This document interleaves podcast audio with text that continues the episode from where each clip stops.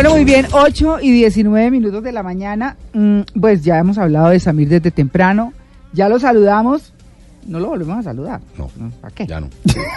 Pero bueno, para nuestros oyentes lo presentamos, por supuesto, porque es eh, el invitado para nuestro tema, tema central de hoy, que es la privacidad que ya no existe. Ese es el tema. Ni en el mundo real, ni en ninguno, ni en el digital. O sea, ya estamos, podríamos decir que en bola. Yo creo que sí. ¿Cierto? Literal, literal. Eh, y, y todo surgió de un artículo que escribimos esta semana en Textetera y que le compartía yo a Simón y a María Clara por una cosa que me pasó. Digamos que yo creo que todos los que usamos Gmail sabemos que Google lee nuestros correos. Y Claro. es- y ese fue, digamos, el pago que decidimos dar para el servicio, digamos, tan bueno que presta el servicio. Pero en estos días me puse a investigar qué tanto sabe Google de mí y me di cuenta que no solo sabe las cosas que yo hago en línea, sino que sabe muchas cosas que yo hago en el mundo físico. ¿sí? Virgen Santísima. Sabe dónde he estado, sitios ¿Sí? físicos donde he estado. Sabe los viajes que he hecho. Sabe cosas que he comprado en el mundo real y me aparecen en mi perfil. Y yo digo, pero, pero ¿por qué me va a aparecer en el perfil de Google una compra, una compra que yo hice en efectivo en el mundo real? Eh, y resulta que es que en la tienda me dijeron, eh, ¿quiere el recibo impreso? Se lo mando por correo. Y dije, no, mándemelo por correo. Y entonces cuando llegó el correo, Google lee mi correo y dice, ah, este loco estuvo en tal tienda, compró tal cosa, le costó tanta plata, pagó con tal tarjeta de crédito, en tal fecha, en tal ciudad, en tal día. No. ¿No? Y empieza uno a, a darse cuenta que la privacidad no existe, digamos, no solo en el mundo digital, sino en el mundo físico. Y, y el otro ejercicio que hicimos esta semana fue tomar una, una cámara de uno de los teléfonos nuevos que están saliendo al mercado que tiene un zoom de 50x y nos pusimos a jugar con ella y nos encontramos cosas muy interesantes en los edificios alrededor de nuestra oficina. Ah, como, como en su época Friends, ¿no? Que miraban desde un apartamento al otro y así. Claro, pero uno ahí dice, bueno, ahí había como un, como un telescopio o alguna cosa. Ahora la verdad es que con cual, digamos, con la mayoría de los teléfonos que están saliendo al mercado este año, que ya tienen unos zooms grandísimos, uno, uno puede metérsele literalmente a la casa del vecino sin que el vecino lo sepa. Eh, Ah. Y entonces yo quedé un poco choqueado de, oiga, definitivamente la privacidad es cada vez, ni ya ni siquiera es un lujo, sino que es como una memoria de lo que hubiera podido ser, porque ya no la tenemos. Y uno podría decir que ni siquiera en el baño, ni siquiera en su habitación.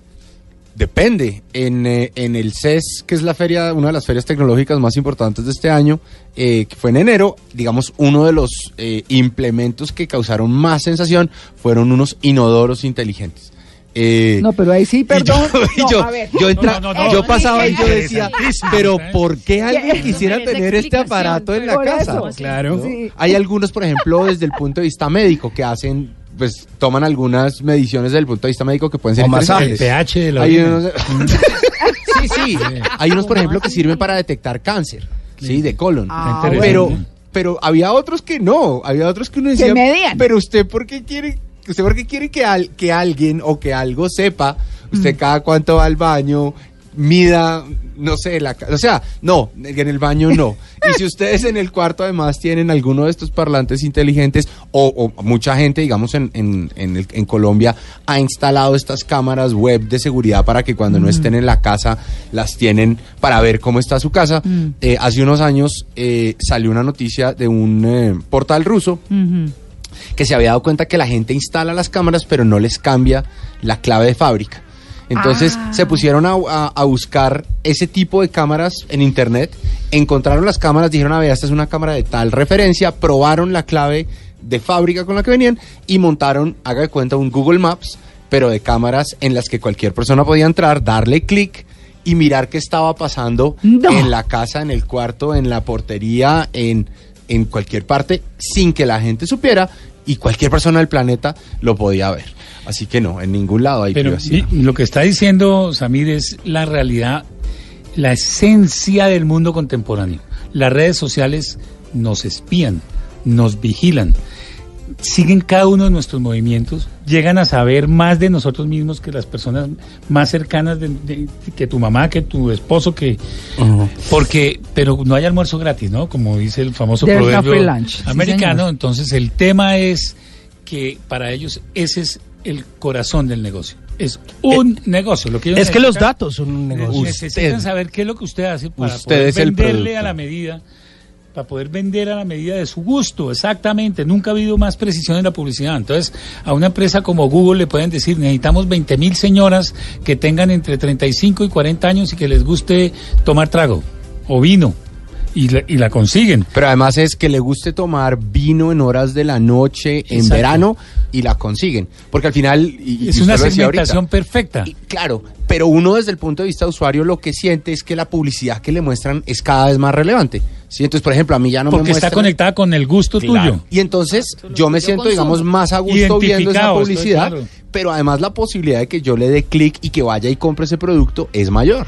¿Sí? Entonces es un círculo vicioso, virtuoso por un lado, pero vicioso por otro, porque además cuando a mí sí me gusta y le doy clic, le estoy diciendo a Google, si me conoces, sigue votándome esta información, o a Facebook o al que sea, sigue votándome esta publicidad porque es más interesante para mí y voy generando un mejor perfil mío. Pero Claro. en el fondo lo que hay es una descomunal manipulación porque justamente la esencia de- del, del feed que tienen estos algoritmos es darte gusto, mantenerte feliz. En eso es campeonísimo. Ay, pero qué delicia, ¿no? En eso es campeonísimo Facebook, porque y por eso que Facebook es el que el que gana siempre, porque Facebook te muestra la cara de tus amigos, la foto de las personas que amas. No, le recuerda a uno lo de hace un año, lo de hace los cinco, da. no sé qué. Y en la medida en que te haga más feliz, pues te pone a interactuar más y te pone a soltar más tu información. Y usted dura más tiempo en la plataforma. Exacto. Si usted no se va a buscar cosas en otra plataforma. Y si usted lo mira hoy, por ejemplo, el 40% de los usuarios en América Latina, perdón, el 40% del tiempo de los usuarios en América Latina en sus dispositivos móviles pasa en alguna de las aplicaciones de Facebook. ¿Sí? Y ya ayer, esta semana, anunciaron que a partir del próximo año en WhatsApp vamos a empezar a ver Publicidad, publicidad. ¿no? Y en el momento en que esa publicidad llegue, como decía usted ahorita, pues no va a ser publicidad. A mí no me va a salir publicidad de pañales. A mí me va a salir publicidad claramente targeteada a quién soy yo, porque me conocen de, de WhatsApp, porque me conocen de Instagram, porque me conocen de Facebook, porque me conocen de todos los movimientos que hago. La mayoría de la gente todavía usa, cuando, cuando entra a un sitio nuevo en Internet, le dice, crea tu cuenta, o si quieres logueate con Facebook, le dice, no, es más fácil loguearme con Facebook, y lo único que hizo fue decirle a Facebook, estoy aquí, coge toda la información de lo que yo hago aquí, y decirle al sitio, coge toda la información que yo tengo en Facebook y aliméntate de mí. Pero mire que una de las cosas que más me sorprendió a mí esta semana que estuve hablando con una gente eh, de Uber, pues resulta que cuentan, digamos, cuando usted le da acceso a la aplicación y le dices a todo, ok, ok, ok, ok, cero, mejor dicho, no lee la letra chiquita, Sí. como dirían por ahí, usted le da total control a este tipo de plataformas, a todo lo que pasa en su celular. Y no solo es un tema de datos, sino que ellos tienen un registro de todo el mapeo de todos sus recorridos, pero no es normal, digamos, la ruta que usted ve en Waze o la misma ruta que usted ve desde la misma plataforma de Uber, sino que es un registro de datos de a qué velocidad va la altimetría, el clima, tanto así que yo me asusté y yo les dije, venga, y también tiene acceso al micrófono y a la cámara.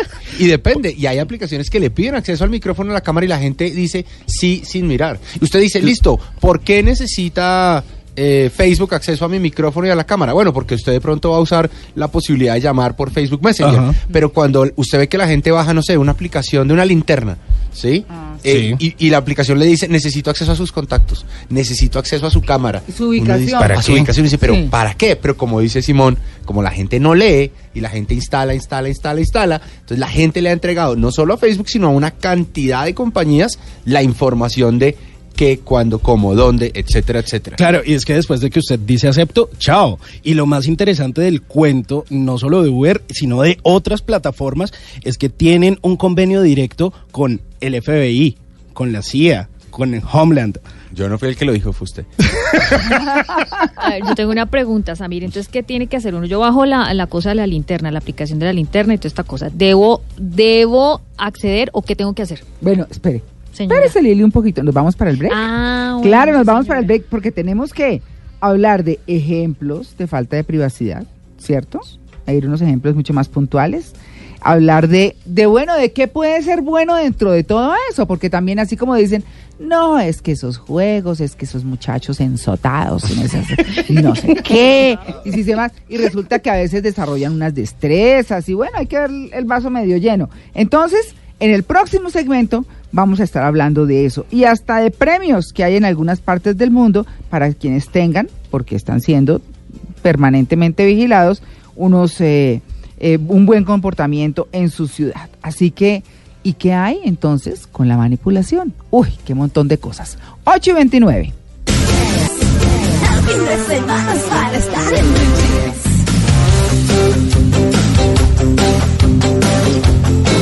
Bueno, 8 y 49 minutos de la mañana y vamos con la segunda parte de nuestro especial, ya para cerrar, porque hemos estado hablando de esa privacidad que ya no hay. Que si usted cree que porque no hay camaritas, que si usted cree que porque paga en, en billetes, en físico, eh, como dice Samir Estefan, nuestro invitado, eh, en, eh, ¿cómo es? ¿En la vida real? En la vida, en el mundo físico En el mundo o en la vida real, sí. En el mundo físico o en la vida real. Y eh, no saben nada de usted, está muy equivocado. Muy equivocado. Samir, eh, ejemplos específicos de falta de privacidad. Bueno, yo creo que a todos nos ha pasado que estamos hablando con un amigo y menciona uno algún término o alguna cosa y milagrosamente al otro día o más tarde le sale publicidad de esa cosa y, y uno no todavía no hemos podido saber si efectivamente los micrófonos de los teléfonos nos están oyendo o no. Pero creo que hay uno más interesante que, que ha pasado, digamos, China es un gran ejemplo de hacia dónde vamos en este tema de falta de privacidad. Eh, el gobierno chino el año pasado instauró un sistema como, haga de cuenta, un data crédito, pero es un social crédito. Entonces usted gana puntos por su comportamiento. Y eh, a comienzo de este año, el gobierno chino eh, le prohibió a 23 millones de ciudadanos montar en avión o montar en tren, sencillamente porque las cosas que habían hecho Ajá. no, no, les, no les sumaban puntos, sino les restaban puntos al estilo de un gran capítulo Black Mirror. de Black Mirror. Sí, qué Sí. impresionante. O sea que hay que portarse bien. Pero yo creo que eh, el fondo de este debate no es, no es tanto un tema de privacidad o de intimidad. Yo creo que hay que... ¿Cómo Ah, pero manga, ¿cómo va a tumbar el tema usted? No, porque hay- no, no, digo que la, la- la trascendencia que tiene esto es absolutamente eh, trascendental en el mundo contemporáneo, porque es un tema de concentración de poder. No, pero a la hora de la verdad. claro. Nunca en la historia de la humanidad había habido tanto poder concentrado en tan pocas manos. Facebook, Google, Apple, Amazon, Microsoft, que son básicamente los que manejan todo. Y no es un problema de la, de la intimidad personal, es un tema de la democracia. Hemos hablado mucho de los medios de comunicación, de lo que se, se genera en la política a raíz del Brexit, a raíz de la elección de, de Donald Trump en el año 2016. Vimos cómo las cámaras de eco, la de- todo ese tema de las falsas noticias que hemos trabajado aquí en amplitud con nuestro amigo Jorge Aguilera, etcétera. Sí, sí, sí. Pero ahora también es que es un tema mucho más grande porque esas son plataformas que no producen contenidos y dominan absolutamente todo, los medios de comunicación, pero también dominan la economía, la política, las finanzas, la música, lo que usted quiera. Es una gran concentración de poder. Estamos en, en manos de muy pocas personas, de muy pocas empresas que además no han sido elegidas ni tienen responsabilidad ninguna. Hay un gran debate, digamos, en, en el marco de las elecciones en Estados Unidos para presidente 2020. Hay un gran debate de varios de los, de los candidatos, en- de este lado demócratas no hemos visto todavía de, de los republicanos, pues no, no, no ha salido nadie, pero en los demócratas hay varios que están hablando de que es el momento de desmembrar a los, a los big tech. Eh, y creo que lo que vamos a ver es un movimiento como el que vimos tal vez a finales de los 80 hacia el Big Tabaco o en los 90 hacia el Big Oil, hacia el Big Tech, porque claramente nos estamos dando cuenta que le entregamos demasiada información a gente que no tiene ningún tipo de, de responsabilidad, accountability, no sé cómo se dice en español, Sí. pero, pero de responsabilidad hacia sus usuarios. Eh, y al final del día, el tema es que nadie nos obligó. Cuando, cuando Ajá. George Orwell escribió en 1984 eh, y se imaginaba era un Estado que nos espiaba a todos como el, como el gran hermano, yo creo que jamás logró entender que el modelo no iba a ser de un Estado, sino de unos cinco muy grandes, pero además no de un gran hermano, sino de muchos pequeños hermanos que hoy en día tienen en sus manos una cámara y un micrófono con el cual pueden básicamente espiar y registrar todo lo que pasa a nuestro alrededor. Pero yo creo que yo creo que la discusión aquí más interesante es que eso que está planteando Samir es absolutamente verdadero, pero yo creo que el resentimiento de los gobiernos es no tener ellos el control de eso, sino que lo tenga la misma Que lo tenga empresa privada. De acuerdo.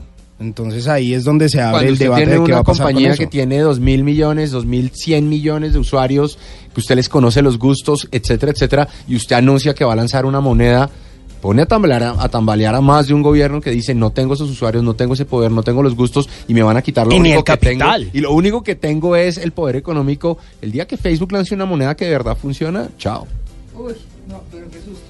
Bueno, hablemos para cerrar, porque me parece importante, ahora que, que Germán Manga estaba hablando. ¿Cuál botón? Ah, ya. Quedar está-. ¿Ahora sí? Sí. Ahora sí. Ahora sí, Ah, imagínate. bueno. ¿Le estaba oyendo ¿Qué nos mal, estaba diciendo? Me estaban oyendo ser. mal porque el intercomunicador se quedó pegado.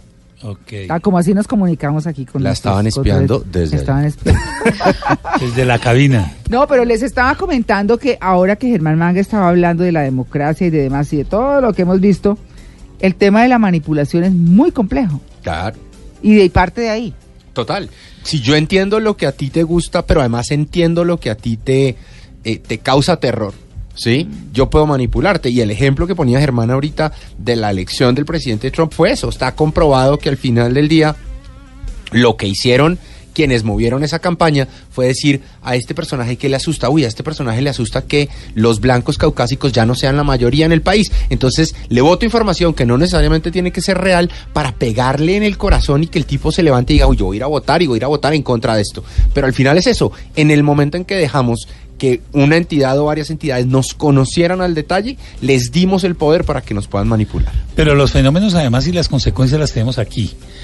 Eh, en el caso colombiano, nada más importante que las elecciones que, que tuvimos el año pasado, que donde las redes Las sociales tuvieron un, presidenciales. un- un impacto impresionante. Eh, ahí, por ejemplo, las cámaras de eco en lo- eh, de, de- de Petro y las bodegas que tiene, etcétera, le operaron en contra porque su figura y su naturaleza radicaliza. Entonces, en la medida en que él más crecía, pues más creció su adversario.